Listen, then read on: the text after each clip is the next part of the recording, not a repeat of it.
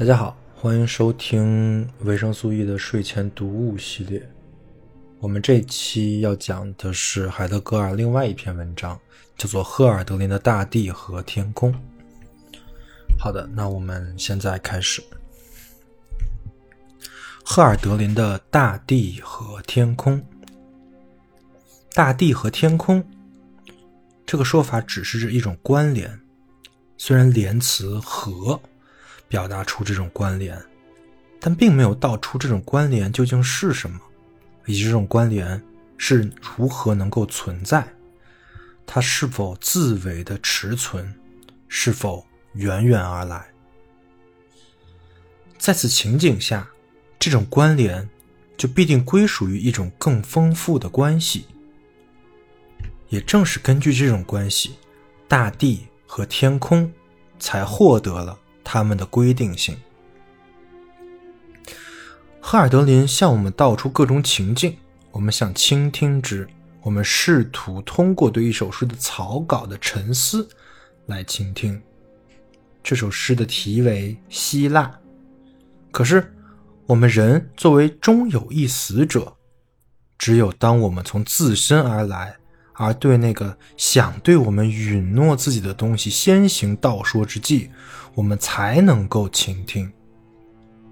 这个被先行道说的东西，并不需要超过那个被允诺的东西，但必须迎合后者。因此。我们坚持一点，就是要从那个在当前世界时代里与我们相关涉的东西出发，来倾听这首诗。恰恰在这个时候，诗人本身在得到了清晰的分辨之后，从其本己而来，向我们说话。摆在我们眼前的是希腊一诗的草稿。它是赫尔德林后期创作的，当时赫尔德林的漫游已经归于宁静，已经进入西方以及傍晚之国的本己特性中了。但这个时候，赫尔德林本身称之为早晨之国的希腊，又如何呢？如果说赫尔德林比以前更急迫的，不管多晚，还在呼唤着希腊。那么，他必定最终已经达到一种最极端的对希腊的爱慕了。这些事的发生及其准备过程的情况，有一个巨大的证据告诉了我们，那是一封书信。赫尔德林兴许是在1802年晚秋写的这封信，是他春季从法国南部回到家乡后，从纽廷根写给他的朋友。波林多夫的这封信如下：我亲爱的朋友，许久未给你写信了。此间我在法国看到了可悲的、孤独的大地，法国南部的牧人和零星的美景。而在那些爱国疑惑和饥饿的畏惧中成长起来的男人们和女人们。这种巨大的元素——天空之火和人类的宁静，人类在自然中生活以及他们的局限性和满足感，持续不断的紧紧把我抓住。而且，正如人们重复英雄所讲的话，我也完全可以说，阿波罗击中了我。在与旺代交界的地带，令我感兴趣的。是那种野蛮的好斗的东西，那种纯粹男性的东西。对于这种东西来说，生命之光在眼睛和肢体里变得直接而贴近。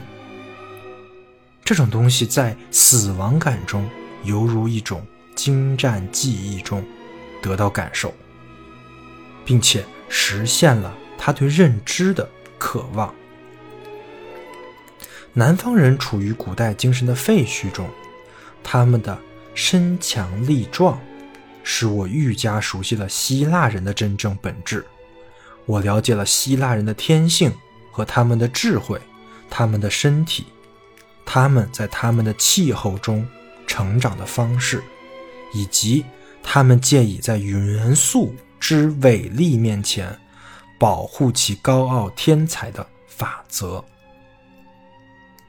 这决定了他们的大众性，决定了他们接受外来性情以及感染外来性情的方式。因此，他们具有自己的活生生的显现出来的独特个性，以至于可以说，希腊意义上的最高理智就是反思力。而且，当我们把握了希腊人的鹦鹉形体时，我们就可理解这一点了。他，希腊人的大众性。乃是柔和，犹如我们的大众性。古代人的面貌给我一种印象，这个印象不只是使我更加理解了希腊人，而且使我一般的更加理解了艺术中至高的东西。这种艺术甚至在概念的至高运动跟现象化的过程之中，但它又在保持一切之际，并且。自为的包含了一切具有重大意义的东西，以至于在这种意义上，可靠性就是至高的标志。对我来说，急需在经历了某些心灵的震动和感触之后，稳住自己，稳住一些时候。而且我此间就生活在我的故乡城市，我研究家乡的自然愈多。家乡的自然也就越强烈的抓住了我。雷雨不单单在其至高的显现之中，而恰恰在这种景象之中，作为力量和形态，在天空的其他形式中，还有光不断作用的光，民族性的构成着，并且作为原则跟天命方式构成着。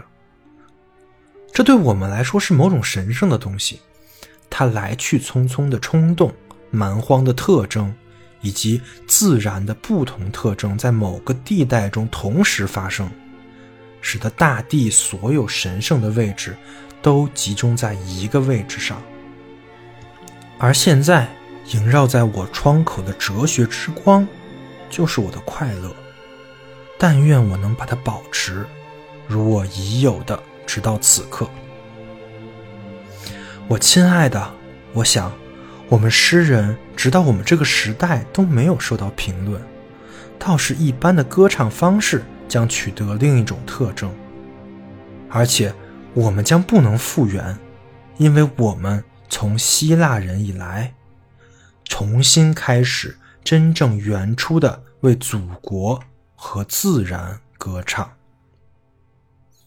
请赶紧给我写信，我需要听到你纯粹的声音。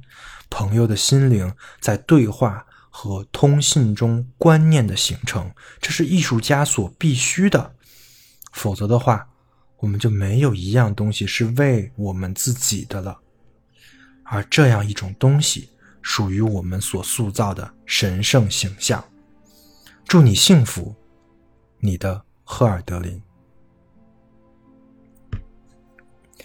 若要以一种得体的方式沉思这封书信，就需要许多时光，并且需要良好的时机。而在眼下，一切都不得不从简。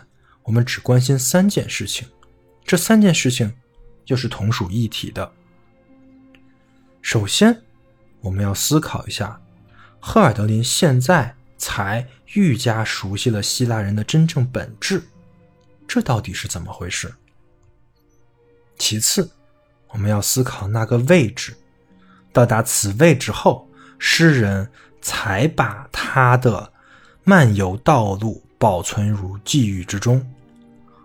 同时，我们要关注使这样一种追忆得以进行的那道光亮。最后，我们还要思考一下赫尔德林所讲的艺术的至高的东西。但所有这些都仅仅出于一个准备性的意图，就是要细心的倾听希腊这首诗的草稿关于大地与天空以及两者之关联所道说的东西。在此，我们始终处于一个危险中，即我们会听错。这个危险是本质性的、巨大的，以至于任何一个力求更好知识的愿望都排除不了它。南方人处于古代精神的废墟中，他们的身强力壮，使格尔德林更加清晰地看到了希腊人的真正本质。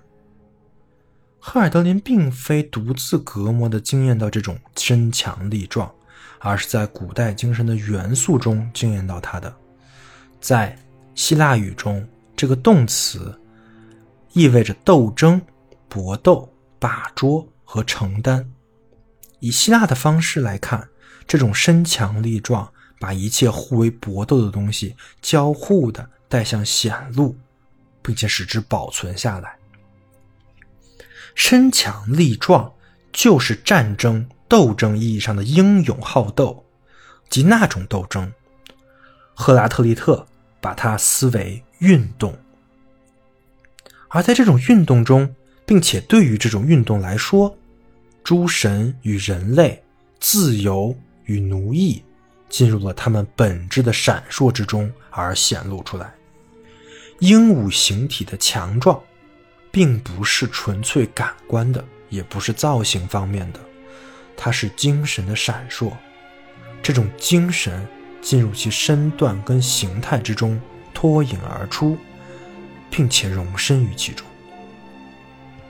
希腊意义上的最高理智，乃是反思力。在这里，所谓反思力的意思是，让一切在其本身中纯粹的闪现，并因此而在场的东西重新闪现出来的能力。而在这种闪现中在场的东西，就是美。身强力壮与反思力，是使美闪现出来的两种方式，两者本身。是统一的，因此赫尔德林能够写道：一方只有与另一方统一起来，才可理解，他们是一体的，共同属于赫尔德林所谓的柔和。这种柔和构成了希腊人的大众性的基本特征，以及他们本土的本质的基本特征。我们将把“柔和”一词与反思力的意思合在一起。在希腊这首诗的草稿中，重新来倾听“柔和”一词，直到十八世纪为止，从而在赫尔德林那里亦然，“柔和”一词都有一种崇高的、广大的、非感伤的意义。在《帕特莫斯》一诗的一个后期稿本中，赫尔德林把希腊称为。身强力壮的眼睛的青年国度，这种眼睛的目光，就像任何一种真正的目光一样富有灵性，在形体中不断熠熠生辉。这种眼睛洞察到闪现者，只是由于他们事先已经为这种闪现者所照耀和注视了。身强力壮的眼睛洞察到美，美。乃是以希腊方式被惊艳的真理，就是对从自身而来的在场者的解蔽，即对自然涌现，对希腊人于其中并且由之而得以生活的那种自然的解蔽。赫尔德林对希腊人的真正本质的更高认识，是在信中谈到的第一个实情。与之不可分的另一个实情，包含在赫尔德林对那个位置的指示之中。由此位置而来，现在才获得的对希腊本质的认识，得到了命名。大地所有神圣的位置，都集中在一个位置上，而现在，就是我的欢乐。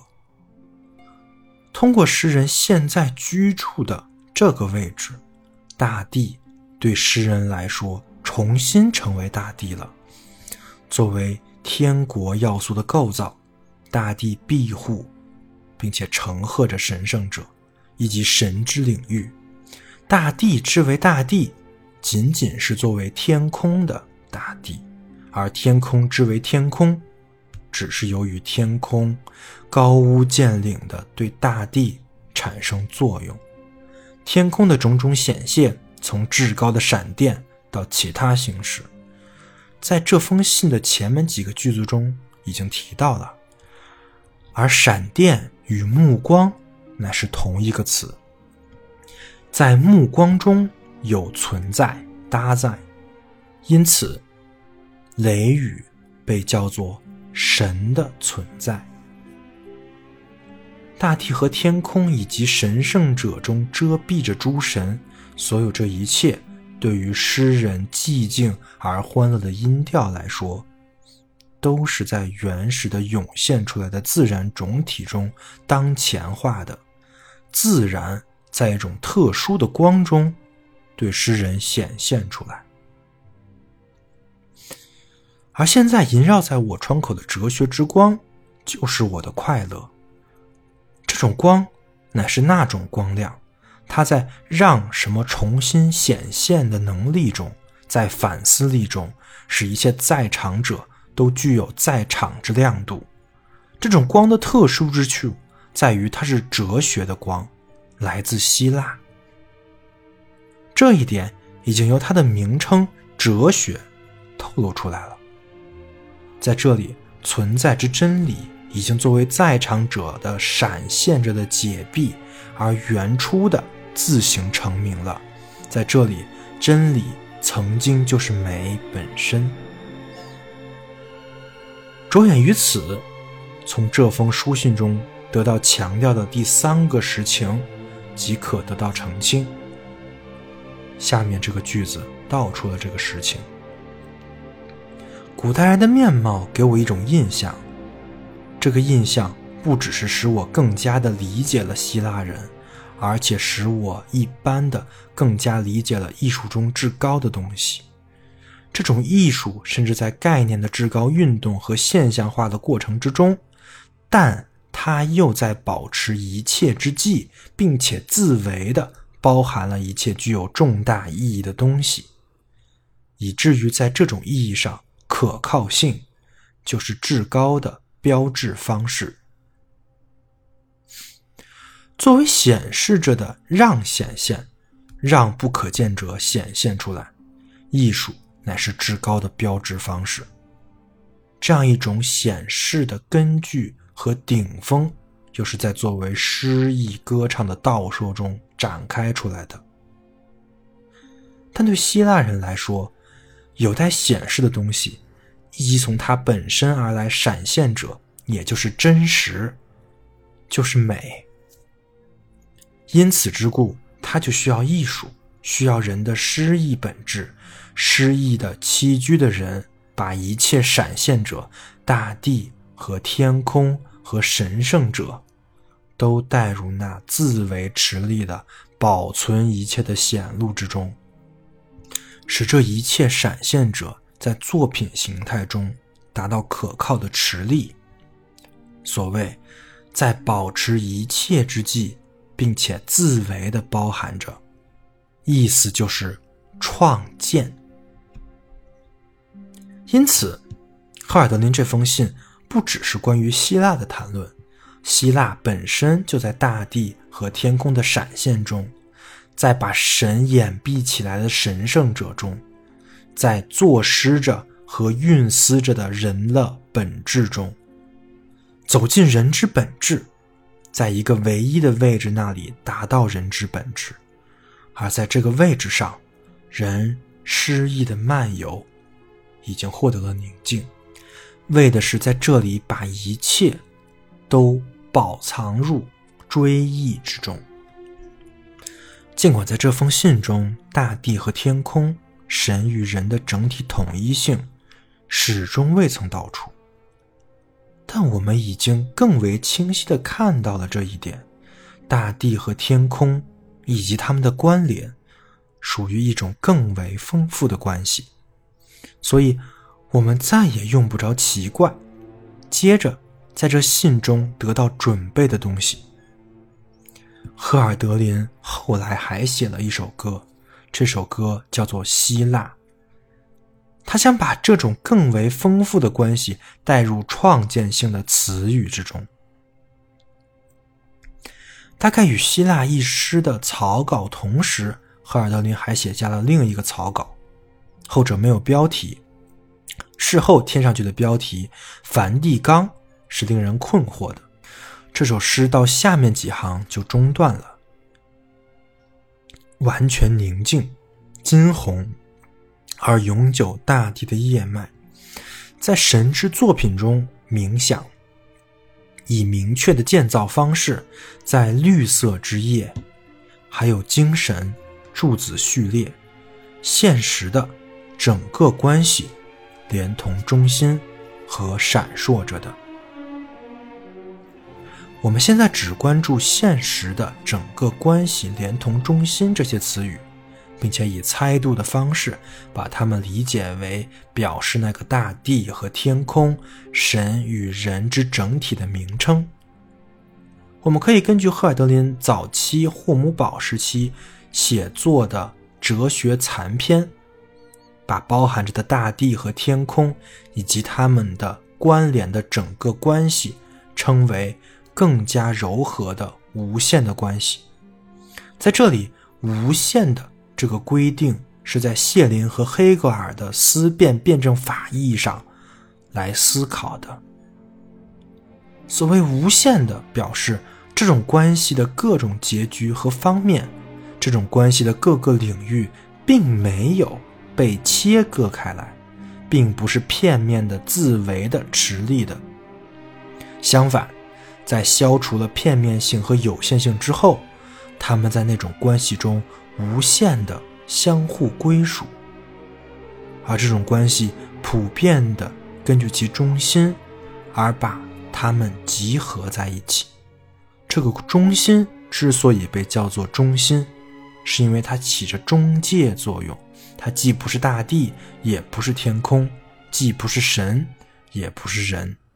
在此要思考的无限者，截然不同于单纯无终结的东西。后者有具千篇一律的状态，而不允许有任何增长。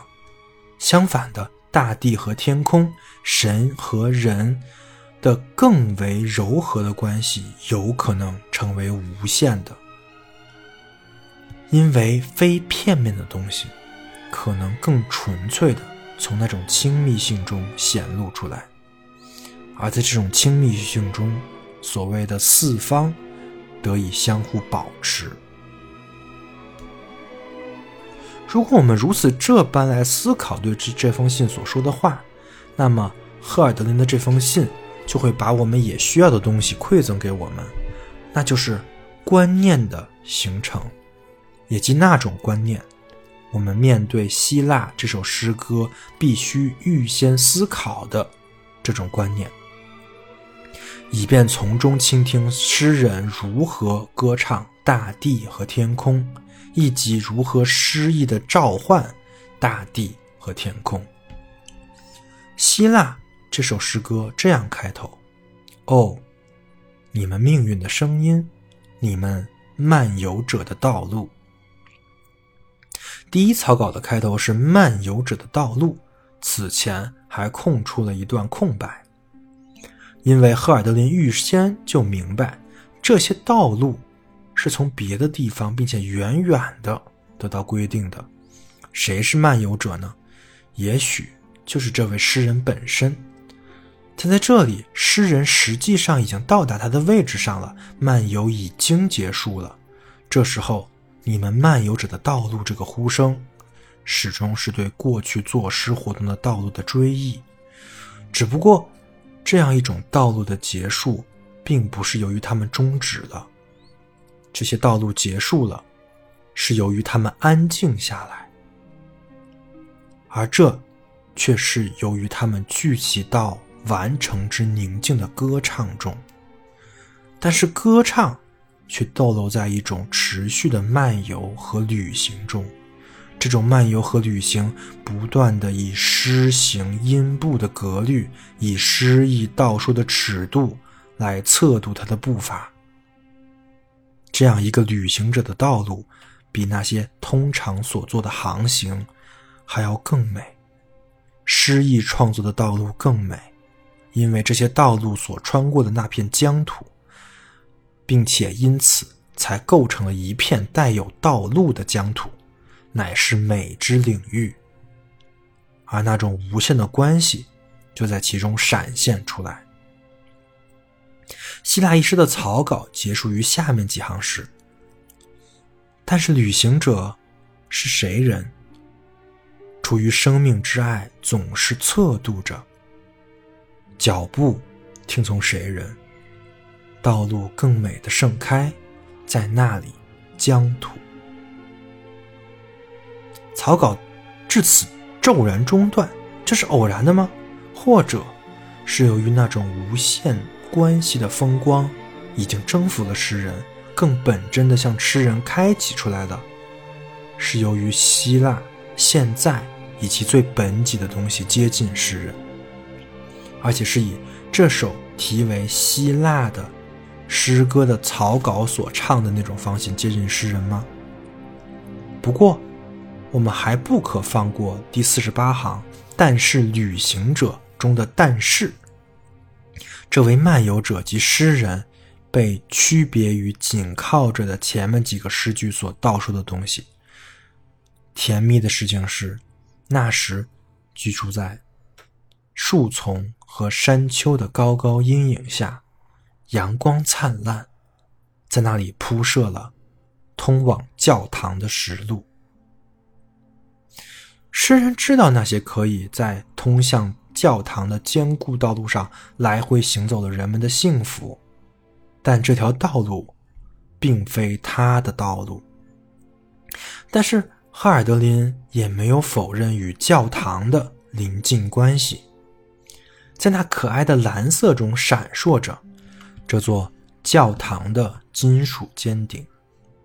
从这种邻近关系中产生出一首后期的诗，只不过，即便这首后期的诗，也还是一种漫游。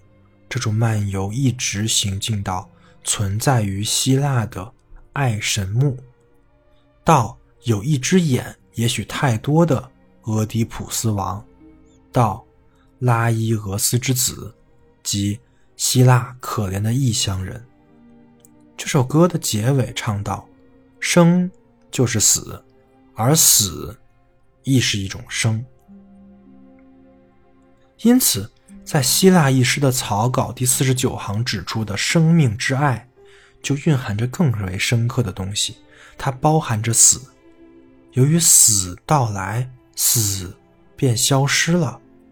终有一死的人去赴那生中之死，在死中，终有一死的人成为了不死的。你们漫游者的道路。先行于此的是命运的声音，在此何为命运呢？若一同往常，那那就只有当我们注意到命运如何得以命名时，我们才能把握它。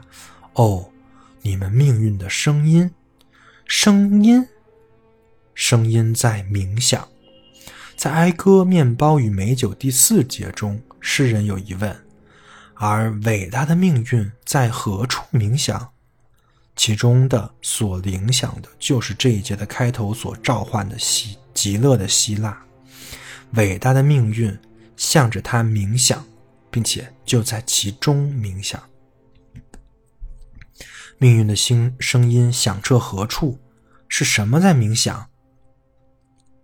第二行以下的诗句说道：“因为。”在眼睛的蓝色学校，远远而来，在天空的呼啸中，犹如乌鸦一般，冥想着。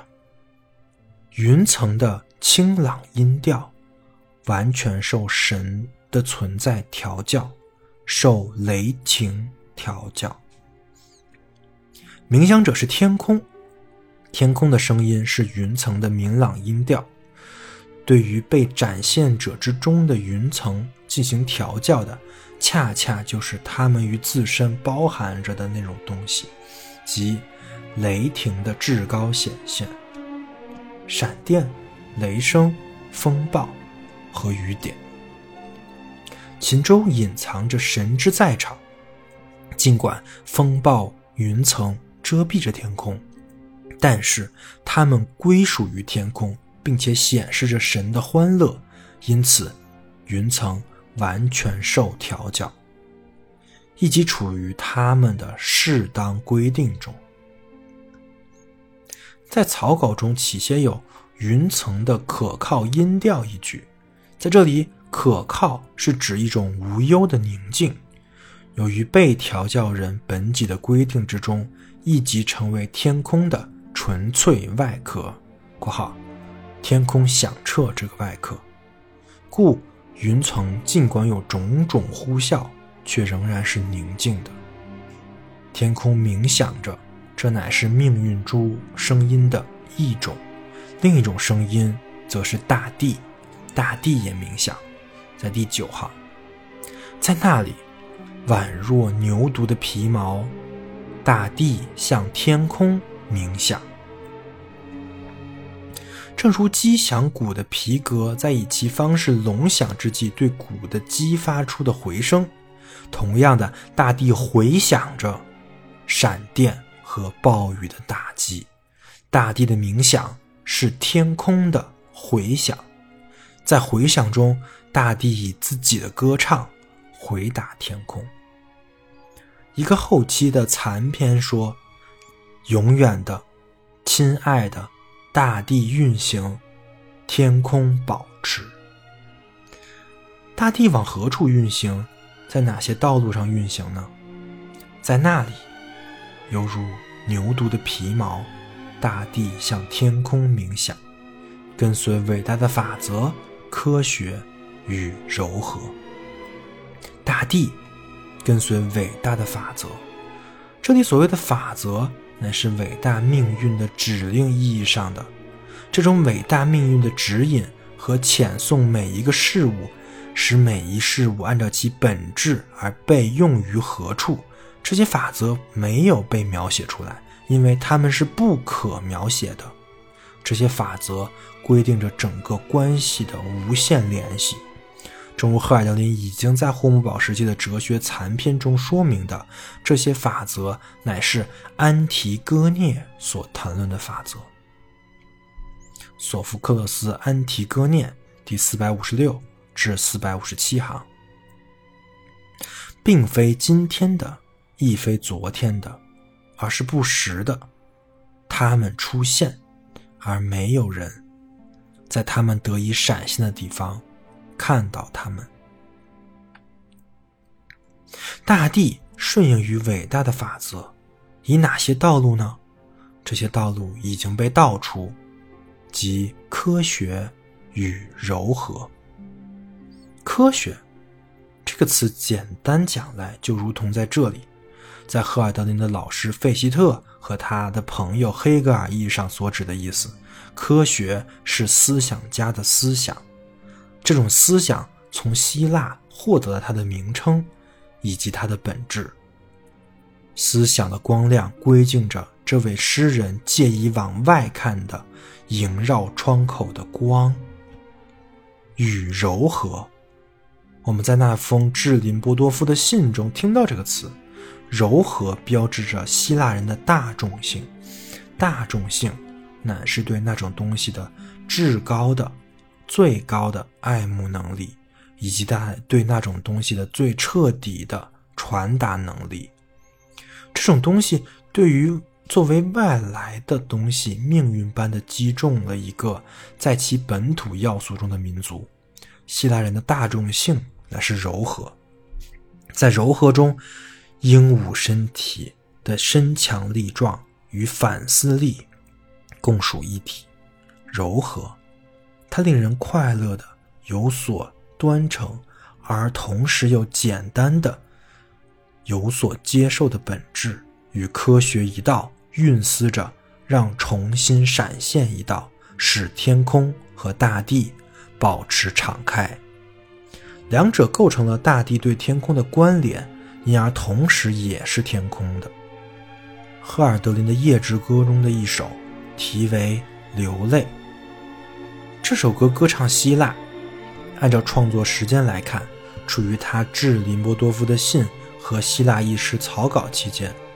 这首诗的开头如下：天空的爱，柔和的爱。如果我把你遗忘，如果我遗忘，哦，你们命运般的东西，你们火热的东西，充满灰烬，本来就已经荒凉而孤独。你们亲爱的乐园，仙界的眼睛。因为你们现在唯一的指向我袭来，大地冥想被调教入天空的回声中，大地通过科学与柔和而冥想，科学与柔和在这大地上的两者响应着命运，以何种语言响应呢？首先是天空在冥想，大地向着天空冥想，而此后呢？十四行以下的诗句说：“歌之云层在此后显现着，歌唱着那有广阔嘹亮的外壳的天空。歌之云层在此后显现着歌唱，此后，在此冥想于天空之后，在大地的回响之后，歌之云层在哪里，并且如何显现出来呢？此后，这种歌唱只能是。”那首诗，即那首从大地而来召唤天空，并且因而同时是天空一尘世上的诗。第七行至八行诗说：“而且，犹如向外观望，召唤那不朽和英雄。歌者的召唤，乃是一种向着不朽的观望。”也即面向着那这种隐蔽入神圣者之中的神性的观望，这种不朽犹如一种向外观望，从大地向外观入天空之辽远。这是在歌者的尘世歌唱中观看与召唤的奇妙同一性，但是这种同一性仅仅吻合于天空之目光与声音的同一性，天空。作为冥想着的天空，乃是眼睛的蓝色学校，守望着命运之声音的召唤，在天空之蓝色中进入学校。在哥伦布一时的草稿中，赫尔德林说：“而戊戌之事，就是追问天空。眼睛的蓝色学校是那种东西，由之而来。”那仙界的眼睛，即希腊的乐园，他们是他们的英雄和神圣者，在反观中学习命运性的东西。在《夜之歌》流泪第三节中，赫尔德林唱道：“因为太可感谢神圣者，已经在那里效力于美之白昼和激怒的英雄，向不朽观望的召唤。”乃是受命者的召唤，受命者在诗人天职中接受歌唱之使命。如此这般，召唤者因此本身就成为命运的一种声音。他们对不朽的爱，以及对神性的爱，是一个神的这样一种爱，归属于神，但依然还是一个外来者。神顺应这个外来者，犹如顺应云歌之云层，因为就连神也还要服从命运。神乃是命运之声音中的一种。关于神，什么是神？一诗如是说：一种东西越是不可见，就越是顺应于外来者。它顺应于外来者，也就是说，它适应并且把自身带入外来者之中。因此，歌者有所观看的召唤不能洞见到神本身的容貌，歌者是盲目的，神只是通过遮蔽自身而在场。神只是通过遮蔽自身而在场。因此之故，盲目的歌者在歌中道说神的方式，就必定是一种艺术，一种把他的言简掩盖起来的艺术。歌者的作诗所构成的观念，属于神圣的图像，亦即属于遮蔽着的神的神圣者的面貌。但是，从大地出发而向着天空召唤的歌。倘若没有神的声音，就不是声音了。而神的声音保护着面临可怖之物的人类。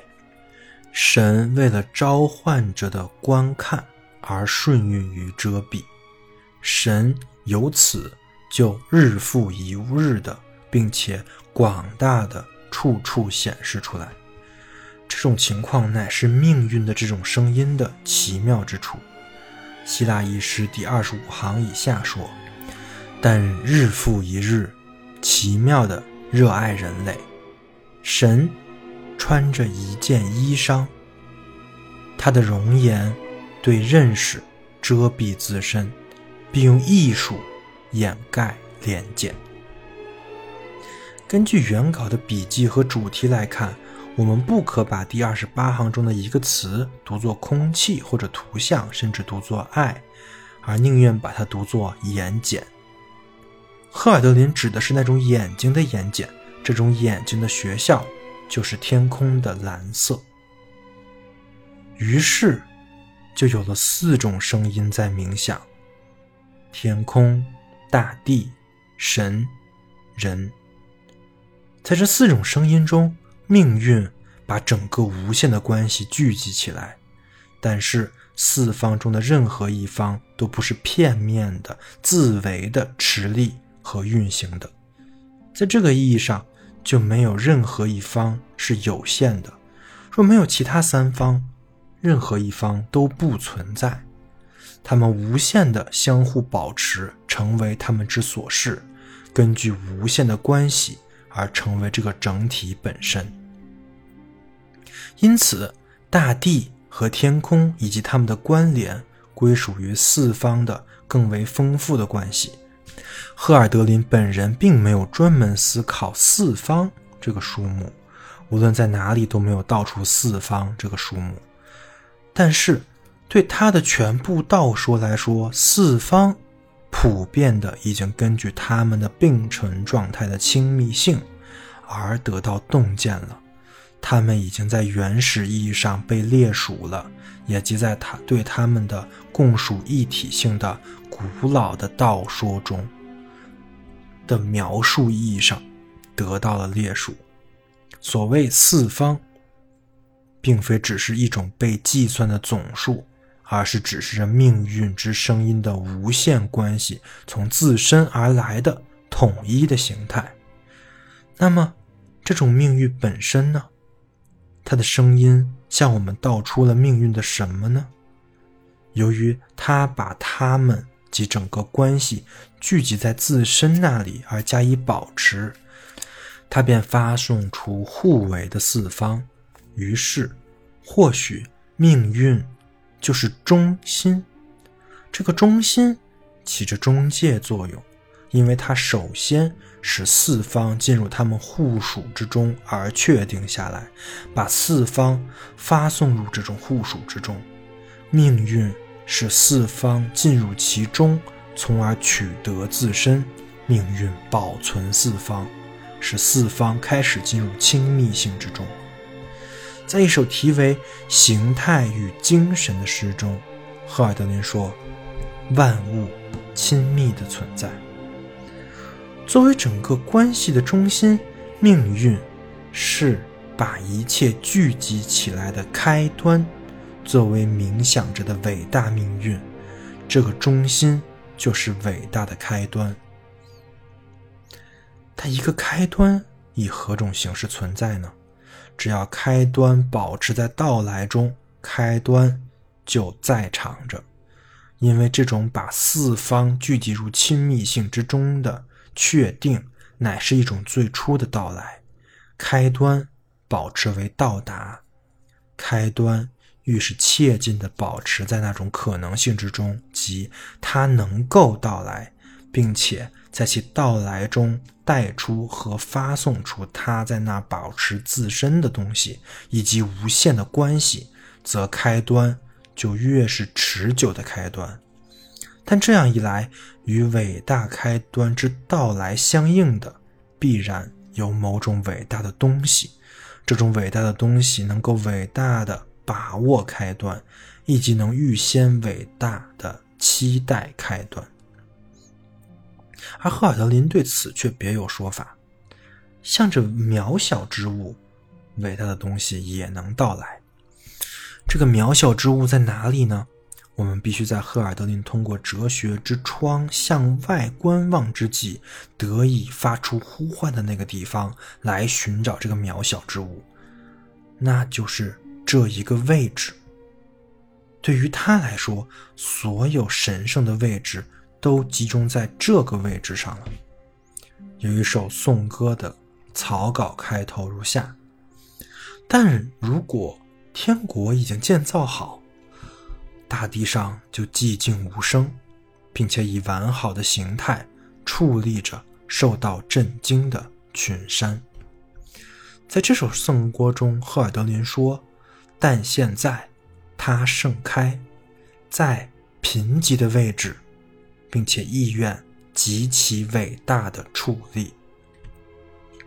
现在，在开端性的建造和伟大的骚动已经平息之后。”起初的作品已经构成，现在那种建筑已然矗立，而对这种建筑，赫尔德林说：“从深处取得，又自上而下建造起来，它就是无限关系的建筑。现在它盛开在贫瘠的位置，盛开是对于成熟和果实欢乐的期望着的准备。”无限的关系迎面期望着这一点，即它有朝一日在贫瘠的位置伟大的矗立，因而响应伟大的开端。正如弗里德里希·巴斯纳所断定的，赫尔德林的另一首同时创作的颂歌草稿，则以其诗行掩盖了整体的核心词语，也即一个隐秘的位置。这一个位置，诗人在其隐秘国度里发现的这一个位置，作为贫瘠的位置，属于那个渺小之物，即伟大的开端也能到达的那个渺小之物吗？而这种伟大的开端是如何到来的呢？关于伟大开端之诗句前面的两行诗，包含着这个问题的答案。但犹如元武。之于婚礼，这话听起来让人惊讶。元武竟是伟大之物，而婚礼竟是渺小之物吗？人们的看法倒是反过来的。再有，如果我们思量一下，这个“但犹如”，并非引出一种单纯的比较，而是道出纯粹的实事本身，道出伟大的开端也能大到渺小之物的方式，那么。就更增生出令人惊讶的东西。这样的话，婚礼倒会是渺小之物。只要这时候另一个东西达到婚礼，婚礼始终被指引入到来者之中，那么婚礼也就从属于到来，他本身就是到来者。在颂歌《莱茵河》第十三节开头，赫尔德林说到了这种婚礼。此时，人们与诸神。欢庆婚礼，新娘就是天空的乐曲要达到的大地，所以诗人的一个后期草稿说：“这时，天空之婚曲到来，婚礼乃是大地与天空、人类与诸神的亲密性之整体，它乃是那种无限关系的节日和庆典，婚礼。”为在这时才到来，这时是何时呢？它的时间是何种时间？它的时间绝不可计算。这样一种时间，为这在所观望的召唤中的期待而产生。而在这里，时间始终是指向适当的时间。其实它就是历史性的瞬间。这个历史性的瞬间具有本己的这时，当大地上寂静无声，当伟大的开端已到达渺小之物，这时又如何呢？赫尔德林说：“对真正的沉思，天穹却长存上方，而在纯粹的白昼，银光闪闪，作为爱情的标志，那青紫色的大地。”这时完全宁静，金红，金色的是开放着的淡黄的太阳和月亮，还有红色呢，那是天空的蓝色，从大地而来，借以对大地而言成为青紫色的那种红色吗？这时这种青紫色，或许是在光照领域里对眼睛的蓝色学校的回声。若没有雷雨云层的威胁性骚动，就没有纯粹的白昼。神的存在并没有在一种阴暗中遮蔽自己，而比这种幽暗更有遮蔽作用的是光亮，乃是最明亮的光亮。在这种光亮的明朗中，神在上方沉思着无限关系的命运，因为他仇恨不及时的增长。希腊人早就知道。光亮比幽暗更有遮蔽的作用。他在这里如何能把无限关系的这样一种完全宁静叫做渺小之物呢？渺小的是表示轻易的加强词语，轻易的意味着轻柔的、柔软的、柔顺的，以及与巨大不同的微小。而微小原本意味着精美的和宝贵的，恰如珍宝一词所表示的意思。于是，哈尔德林就没有把诸神与人类所欢庆的大地与天空的婚礼理解为轻蔑之之物意义上的渺小之物，因为在贫瘠地方盛开的东西却要伟大的处理，渺小之物。首先，在伟大开端的到来中，才成为渺小之物，成为宝贵的东西，最终有价值的东西。但这个伟大的开端是以元武的形式到来的。我们不可把草稿中所说的渺小之物想到为轻蔑。同样的，我们也必须使元武这个词获得那种丰富性，使之能够指示关于伟大开端的说法相同的东西。这种元舞是希腊文讲的，即欢乐的歌唱着庆祝神的舞蹈，酒神祭舞。因此，赫尔德林在颂歌诗人之勇气的一个译文中谈到过酒神女祭司的元舞。但这样一种元舞之所以享誉于神，只是因为天神本身在合唱中合而合在一起，构成一个神圣的数字。元武乃是在天空中的欢乐之火中，诸神本身陶醉的并存。唯有此而来，云层神的存在更为明朗可靠的音调，才可能是歌之云从。颂歌泰坦唱道：“但如果已经点燃了那匆忙的白昼和纯粹的光。”而天神陶醉于那种真实，每一物都如是其所示的存在。只有作为天神的元武，以及那些出于其火焰向着大地和尘世而在歌中舞蹈的天神的元武，这种元武才可能是伟大的，才可能作为一伟大的元武而成为伟大命运的涌现着的开端。我们无法透彻的领会诗人怀着质朴的胆怯说出来的“元武”一词的丰富性，因为这词命名的就是丰富性本身，以及那个想到来的东西的丰富性本身。在颂歌泰坦中，诗人说：“因为云层久矣，自上而下的作用。”神圣荒原为众生备好了生长的根基，火热的是丰富性，因为缺少那拯救的精神的歌唱，精神会被消耗殆尽，而且针对自身，因为天空之火，绝不容忍被监禁。这里的丰富性的意思如何呢？大约在上至波林多夫的信中那个时期所创作的一首诗道出了词典。这首诗在迪奥索马一八零零年三月五日的一封来信的背面。什么是人的生命？就是神性的一幅画像。正如天空下尘世的芸芸众生在漫步，他们也看到了天空，但仿佛在阅读中以某种文字模仿无限性和人类的丰富性。单纯的天空就是丰富的吗？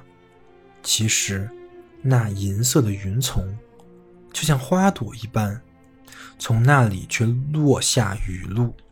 而当那单纯的蔚蓝已熄灭，闪现出一种与大理石媲美的暗色，犹如青铜。那丰富性的显示，通过歌唱被召唤入那种像大地的自由境界，这种火作为伟大的开端。就必定达到渺小之物。现在就来吧，火！伊斯特河之歌是如是开头的。但到来者并不是自为的神，到来者乃是整个无限的关系，而大地和天空与神和人一道同属于这种关系。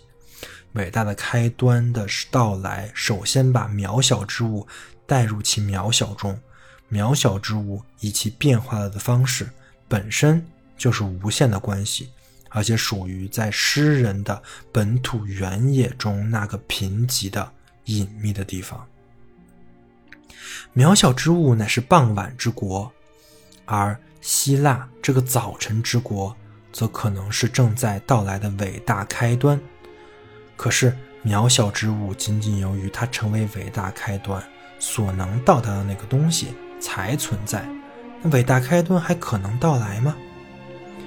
傍晚之国还存在吗？它已经变成欧洲了。欧洲的技术工业统治区域已经覆盖了整个地球，而地球又已然作为行星被算入星际的宇宙空间之中。这个宇宙空间被定造为人类有规划的行动的空间。诗歌的大地和天空已经消失了。谁人敢说何去何从呢？大地和天空，神与人的无限关系，似乎被摧毁了，或者它作为这种无限的关系，还从未纯粹的得到安排，还从未根据对有所调教的命运的聚集，而在我们的历史中显现出来过，还从没有成为当前。还绝没有作为整体而被创建出来，进入艺术的至高者之中呢？要知道这样的话，它也就不可能被摧毁。在最极端的情境中，它也只可能被伪装起来，并且在其显现中被隐瞒起来。要是这样的话，事情就同时也取决于我们对这种无限关系的隐瞒过程的沉思。沉思一件事情，这意味着让这件事情自行道说。在对这件事情有所道说的地方，倾听这个事情，对于我们当代人来说，这也就是要在赫尔德林的诗歌中来倾听这件事情。第一次大战后不久，保罗·瓦雷里发表了一封书信。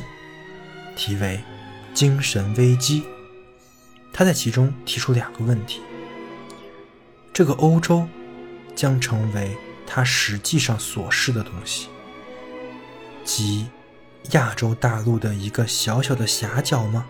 亦或这个欧洲倒是将保持为它所显现出来的那个样子，也就是整个地球的宝贵部分，即这个球体的珍珠？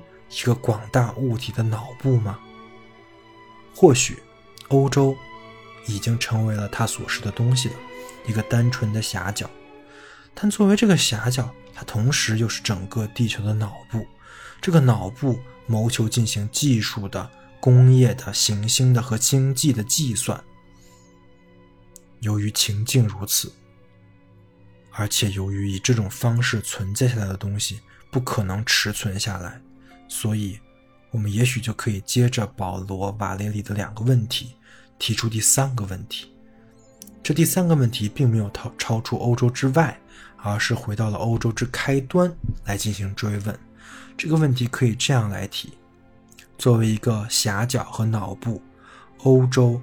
必然首先成为一个傍晚的疆土，而由于这个傍晚到来，世界命运的另一个早晨准备着它的升起。这个问题听起来狂妄而任意，但它自有其根据。一方面，在某个本质事实中；另一方面，在某种本质猜测中。这个事实包含着一点。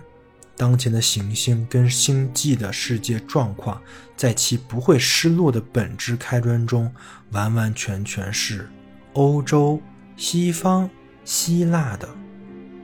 而这种猜测则想到一点：自行转变的东西，只能够根据其开端的储备下来的伟大性，做到这种转变。因此，当前世界的状况只能从其开端那里。接受一种本质性的转变，哪怕是为这种转变做准备，而开端命运般的规定着我们这个时代，这就是伟大的开端。然而，并不存在任何一种向这个开端的返回，作为迎候着我们的东西，当前只在它向渺小之物的到达中，才成为伟大的开端。但这个渺小之物。也不再能以它西方式的个别化的过程中保持不变，它像其他少数几个伟大的开端，开启出自身，而在其他少数几个伟大开端以及本己之物归属中那种无限关系之开端的同一者，大地就被扣留其中了。可是，也许我们这个时代的人类甚至不在那种需要的。渺小和微薄之中，而无限关系之四方，正是根据这种需要而相互召唤。我们几乎不在贫乏之物中，贫乏之物的贫困在于，终有一死者没有洞察到这种贫困，没有注意到我们在可能到来者面前后退的越远，对我们他来说，他就成为越加能到来的东西。但我们能够往何处后退呢？后退到有所期望的克制之中，这种克制本身也是有所预思的猜测。这样一种克制，由于试图经验当前存在之物而先行于到来者。如果我们回到希腊遗失的草稿来倾听，我们就可以明见，作为一个统一整体的无限关系的显现，依然隐瞒着。因此。我们几乎不能根据其同一性来倾听命运的声音，向我们隐瞒自身的东西，恰恰是一种独一独特的方式与我们相关涉的。这种关涉在今天普遍的以一种鲜有思索的促逼触及人。这就是说。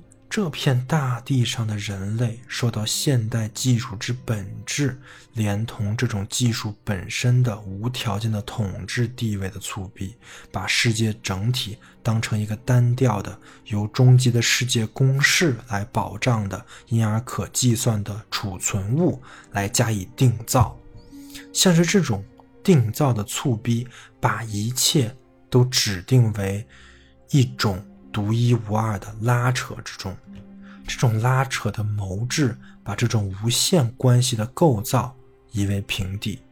那四种命运的声音的交响不再冥想，进入到对一切存在者和可能存在者的计算性定造的促逼，把这种无限关系伪装起来。更有甚者，在现在基础之本质的统治地位中起支配作用的促逼，先于一切的。把那个东西保持在不可经验中，而促逼的支配性暴力就是从这个东西中获得其天命的这个东西又是什么呢？它就是无限关系的中心，是纯粹的命运本身。这个阴沉之物围绕着地球运行，于是，在命运切中这个时代的人类，而不只是通过他的声音的冥想，命运无声的关涉到人类，那是一种极其隐秘的寂静方式。人类或许还将长时间的听不到这种寂静，因此人们就。还根本不可能响应那被隐瞒的命运，而吴宁说，人们、人类逃避这种命运，通过越来越绝望的尝试，即想、即想那种以其终有一死的意志去控制技术的尝试。一旦我们始终去沉思这一点，就会产生一种猜度，即在那种促逼的暴力中。以及在现代技术无条件的本质统治地位中，可能有一种嵌合的指定者起着支配作用，而从这种嵌合而来，并且通过这种嵌合，整个无限关系就适用于它的四重之物。这种适合的无声的声音，是我们最难以听到的。为此，我们就必须做好准备，必须。重新学会倾听一种更为古老的道说，在这种道说中，希腊的伟大命运一度冥想过。我们必须先于每一种日常经验来说一说赫拉克利特在残篇第五十四中道出的东西，并且把后者纳入每一种日常经验之中。去部显现出来的嵌合，乃是更高的运作。比显露出来的嵌合更高。只消我们思索的这一切，我们或许还能先于赫尔德林的诗歌，以及先于那个渺小之物，他就在其中的某个位置上寓居，来思考一种渺小的适合之物，重新调教于这个想法，我们或许就能变得更能倾听那首以诗以希腊为标题的。诗歌，后者召唤着那个向其渺小之物的可能到达中的伟大开端，这就是天空和大地的婚礼。在那里，人与无论何种精灵以及某个神，更共同的让美在大地上居住。美乃是整个无限关系连同中心的无蔽状态的纯粹显现，但这个中心。却作为起中介作用的嵌合者和指定者而存在，它是把其显现储备起来的四方关系的嵌合。自从伟大的开端涌现出来，涌现即自然，整个关系就已经准备到来了。美已经被召唤入作品之中了。以便把一切都释放在不可损害的本体之中了，把一切都庇护起来。希腊一诗草稿第三十二至四十五行唱道：“因为酒已开放着，犹如要学习的图画或者线条和角规，自然和黄色的太阳和月亮，在那时候，大地的古老状态就要结束，因为。”他已在历史中生成，勇敢地搏斗着，犹如大地之神，通向高空。但他限制着未经测量的步伐，却犹如或金黄的花朵。心灵的力量把心灵的亲缘关系联合。美更喜欢在大地上居住，而且不论何种精灵，都更共同的与人相伴。这种对完成之宁静的追忆，就是那个属于神圣形象的观念。赫尔德林想与作诗的朋友们塑造这种神性形象，但赫尔德林也知道渺小之物和伟大之物的关系如何。最难的是在伟大之物中保持伟大之物。其实，维赫尔德林诗意的惊艳了渺小之物。或许已经被规定为伟大之物了，在其中伟大的开端可能到来，依然得到了守护，直到那最后的瞬间，即向着眼睛的蓝色学校有所召唤的观望的最后瞬间。在他去世那年，赫尔德林道出了一首深入到无限关系的隐瞒领域之中的诗歌。这首诗歌是那些诗歌中的一首，他们单调的、几乎强制性的语调会扰乱某些耳朵。在一九一五年所做的演说《赫尔德林的精神错乱》中，诺伯特·冯·海林格拉特谈到了对于这些诗歌，说他们仅仅是那些重新得到安宁的心灵的悦耳音调，依然奇妙的继续演奏。现在所说的这首诗歌，在人类与自然的关联中来命名人类，而对于自然，我们必须在赫尔德林意义上把它思为那种东西。它超越诸神和人类，但人类偶尔却能容忍它的支配程度。这首诗歌道出了古老的道说，即伟大开端的自行显示。伟大开端存在着，它的当前广大的处处围绕一个位置而在场，而这个位置带有灵性，亦即带有神性，本身。居于神圣者之中的神性，所有神圣的位置都被聚集了起来。这首诗在末尾几行中信赖人性。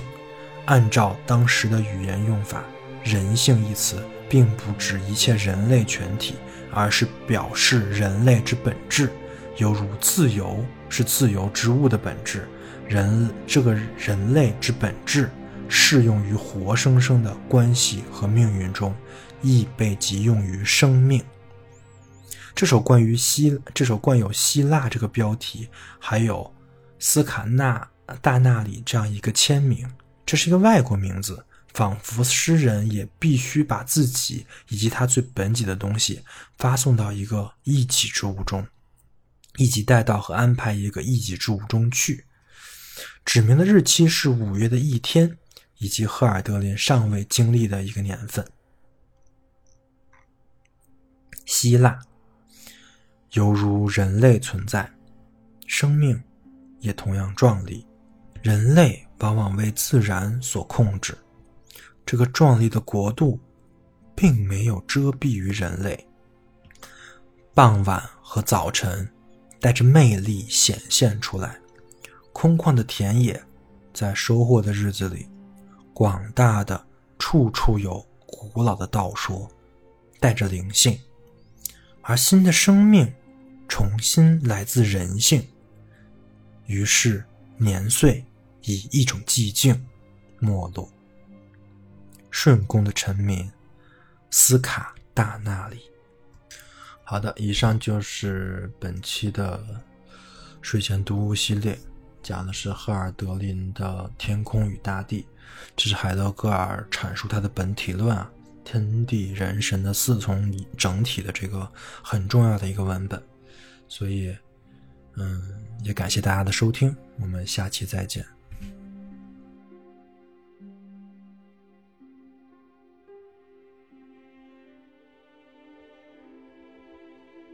维生素 E 是一款完全免费的知识分享播客计划。目前，维生素 E 已有了自己的社群，跟除播客外的各类实践项目。社群跟项目的通知均在 Telegram 频道。如果您对播客内容感兴趣，希望获得维生素 E 的书单以及阅读相关拓展资料，或者希望参与维生素 E 的实践项目，与其他听众一起讨论，欢迎点击 Show Notes 里的群组连接，关注频道，或者添加维生素 E 小助手微信，发送对应暗号获取相关信息。此外，如果认为本期播客内容对您有所帮助，欢迎转发到各大互联网平台。感谢您的支持，让我们一起重构互联网生活形式，期待您的加入。